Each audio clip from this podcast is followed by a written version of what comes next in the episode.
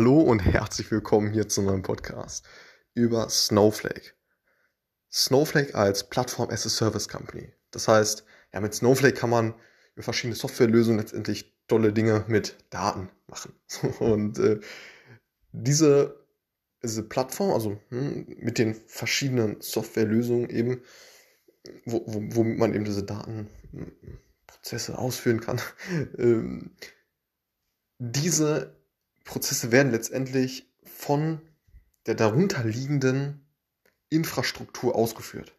Und die Infrastruktur ja, mietet Snowflake letztendlich von verschiedenen Infrastructure as a Service Companies, wie eben Amazon mit der AWS, ähm, Microsoft als, als zweites mit Azure und als drittes eben ja, Google mit der GCP.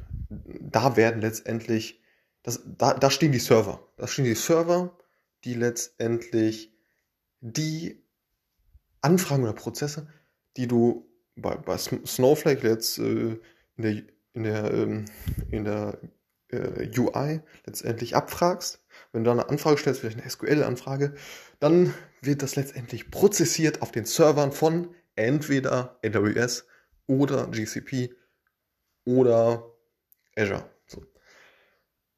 Und das heißt, Snowflake verwendet, also Snowflake als Plattform as a Service Company verwendet die Infrastruktur von, also Infrastructure as a Service von diesen drei Unternehmen, die ich gerade genannt hatte.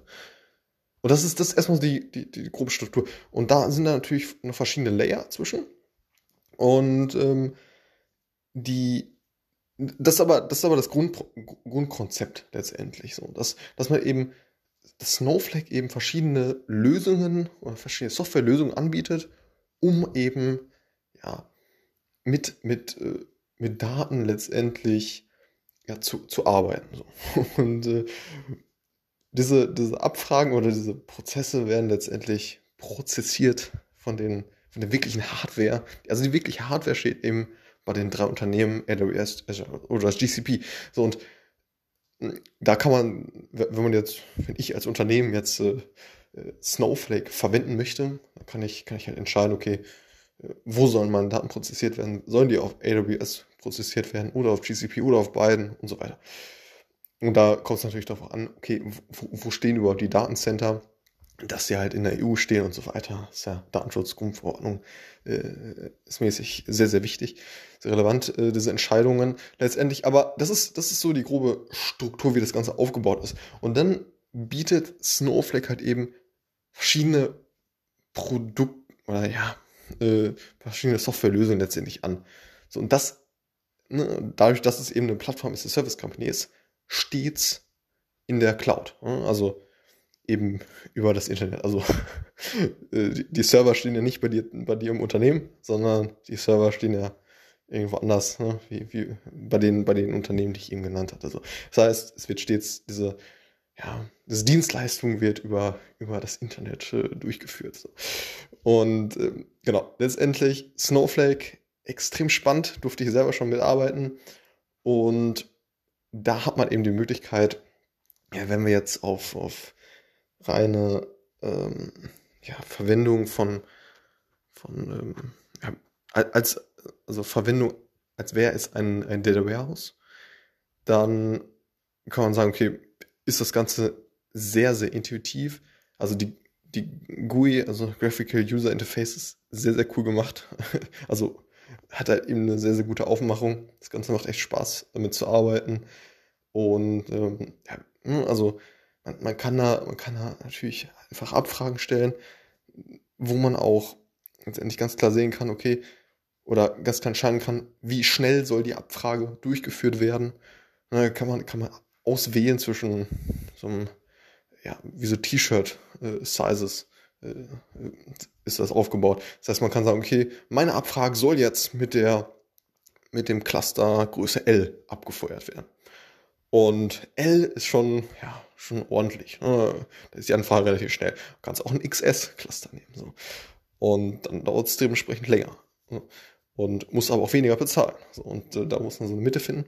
Und ist da sehr, sehr ja, flexibel, was das Ganze eben angeht. Dadurch, dass eben Compute und Storage getrennt ist und man das einzeln eben skalieren kann. So. Dass man, dass man sagen okay, für, die, für, die, für die Anfrage, äh, ja, da, da, oder ich muss sehr, sehr viele Daten speichern.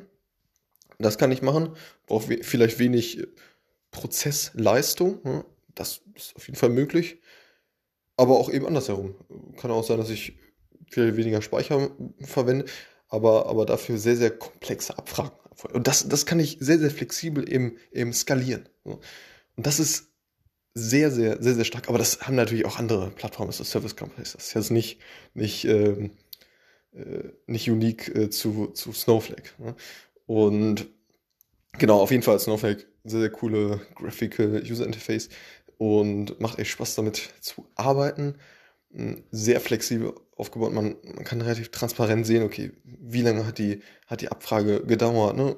Welches, welche Warehouse-Sizes nehme ich? Wie schnell soll meine Abfrage äh, letztendlich ausgeführt werden? Welche Abfragen habe ich ausgeführt? Äh, die, die Historien werden, werden aufgeführt, äh, was für eine Abfrage man hat, gemacht hat, äh, aber auch die, die Tabellen letztendlich, die in den äh, Warehouses liegen, beziehungsweise in den Schemas liegen, ähm, die werden auf eine bestimmte äh, Zeit hinweg gespeichert. Das heißt, wenn man die, wenn man die löscht, dann äh, wird das, äh, kann, kann man die reaktivieren in einer bestimmten Zeitgrenze. Ne?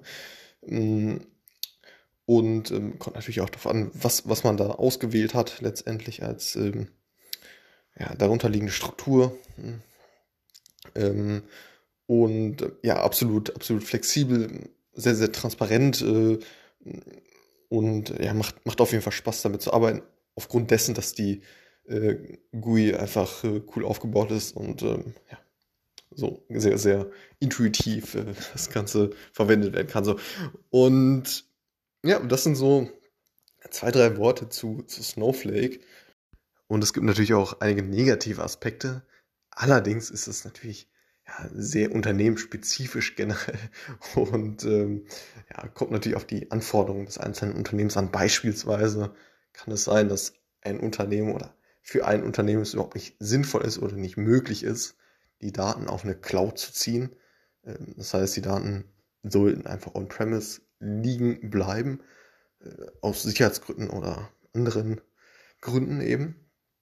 Und ja, natürlich noch andere, andere Themen, dass vielleicht ein anderes Plattform as a Service ähm, Angebot letztendlich mehr Sinn macht. Ja? Wie ja, die, die großen äh, Cloud-Plattformen bieten das auch, äh, auch eben an. Und andere, andere Plattformen Service Companies gibt es natürlich auch noch. Und ja, das ist dazu zu sagen. Ansonsten, wie gesagt, äh, macht Spaß damit zu arbeiten und äh, es kommt auf jeden Fall darauf an, was man jetzt als Unternehmen benötigt und ähm, ja, wie die Kostenstruktur ist und die einzelnen Anforderungen. Alles klar. Bis zum nächsten Mal. Ciao.